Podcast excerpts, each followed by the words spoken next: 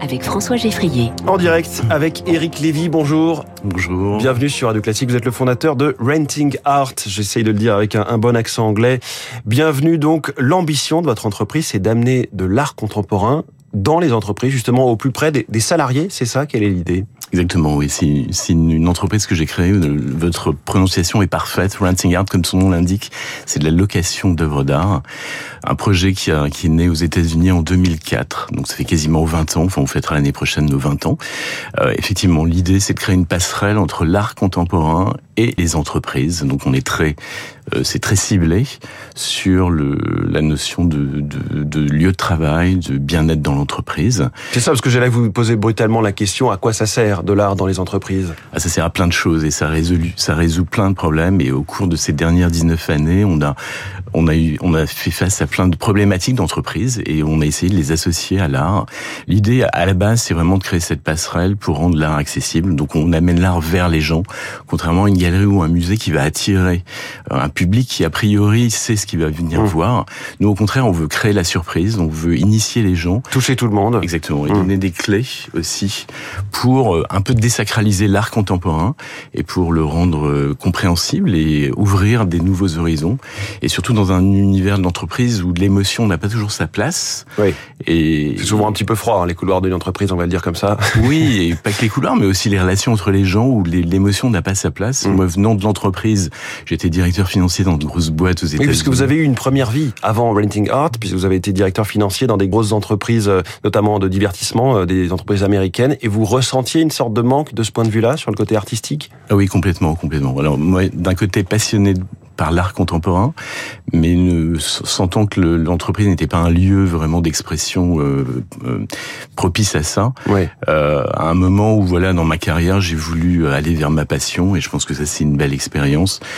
Euh, C'était de dire comment transformer mon mes connaissances de l'univers de l'entreprise en amenant ma passion dedans et en créant cette mmh. ce lien et en le rendant surtout accessible et pertinent en tout cas. Et alors concrètement, vous, vous comment ça se passe? Vous louez des œuvres aux entreprises pendant un an, c'est ça? Qu'est-ce que ça donne? Enfin, comment ça marche? Quelles, œuvres? Est-ce que ce sont des artistes vivants? Expliquez-nous un petit peu. Absolument, oui. Ce sont des artistes contemporains, donc des artistes vivants.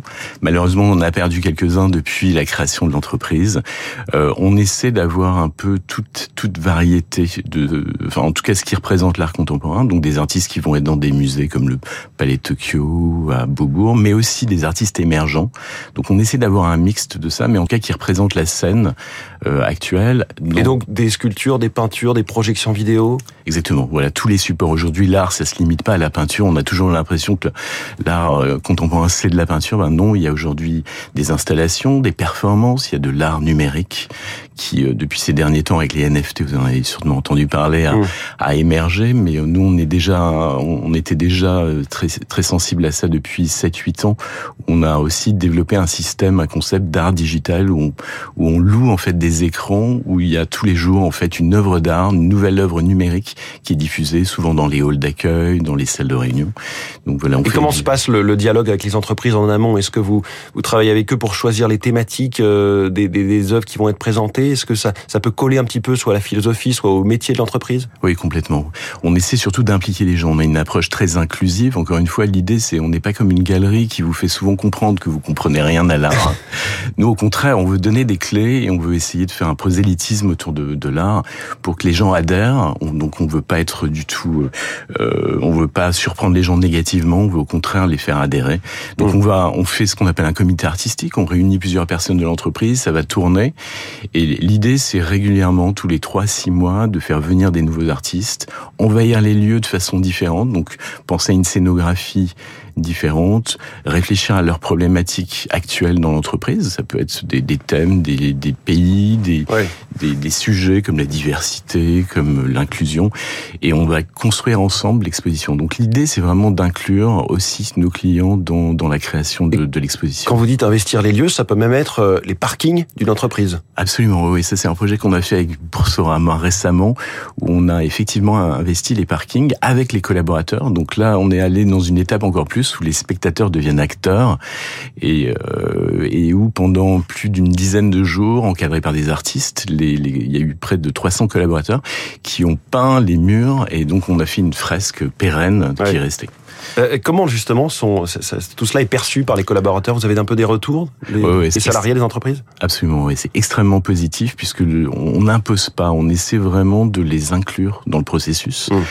Contrairement où, vous savez, cette vieille approche de l'art où c'est le PDG qui, et heureusement qu'il y en a, il y a encore des grands collectionneurs qui imposent en fait leur, leur choix artistique à leurs collaborateurs en mettant des œuvres.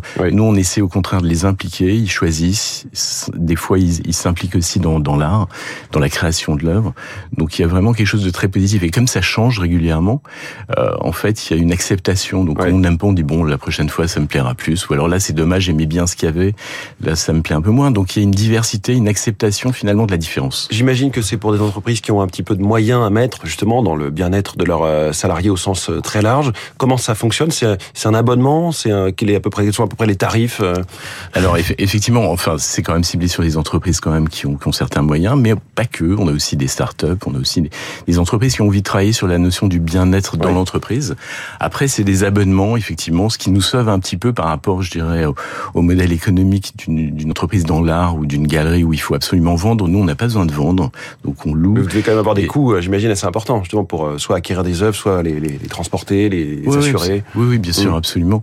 Mais, euh, mais en fait, donc, on a quand même essayé de rendre quelque chose d'accessible. Donc, c'est des abonnements qui démarrent à 1500 euros par mois et qui permet d'avoir une collection qui va changer et ce sont des artistes, il y a des artistes très connus. Allez-y, j'allais vous demander quelques noms. Ouais. Alors là, on a récemment, enfin, on va faire une exposition avec Neil Sudo, qui est un artiste de land art, un artiste allemand assez assez connu qu'on va faire avec une, une, la mairie de Clichy dans le cadre d'un s'appelle le pavillon Vendôme. Donc on s'est ouvert mmh. aussi. Land art, c'est avec la nature. Hein, Exactement. Mmh. C'est des artistes qui investissent la nature et qui vont immortaliser souvent par la photographie ouais.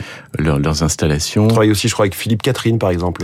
Alors on a un petit projet. C'est pas encore c'est pas encore euh, concrétisé, mais oui, à partir du 15 mars, si tout se passe bien, on va faire une exposition en extérieur à partir du tribunal de à la porte de Clichy, qui va amener de Paris 17e jusqu'à Clichy au pavillon Vendôme, où il y aura une petite exposition. Mais c'est pas complètement finalisé, ah. mais mais ça devrait se faire. Et ça, c'est aussi notre capacité à faire des expositions très rapidement, mettre en place, contrairement à des des structures culturelles où ça met tout un process très long, on peut agir assez assez rapidement. En tout cas, c'est assez passionnant. Je crois que vous avez 8000 euh, œuvres vous-même, en tout cas, enfin, dans, dans, dans, la collection de The Renting Art, vous avez 8000 œuvres. Hein, dans, Absolument, oui, on a notre fonds d'œuvres et on représente à peu près 8000 œuvres et 10 000 œuvres numériques aussi. Merci beaucoup, Eric Lévy, le fondateur de, de, Renting Art, pour ce projet assez passionnant. Cette entreprise donc qui va bientôt fêter ses 20 ans. Merci beaucoup d'avoir été sur Radio Classique. Il est 6h50.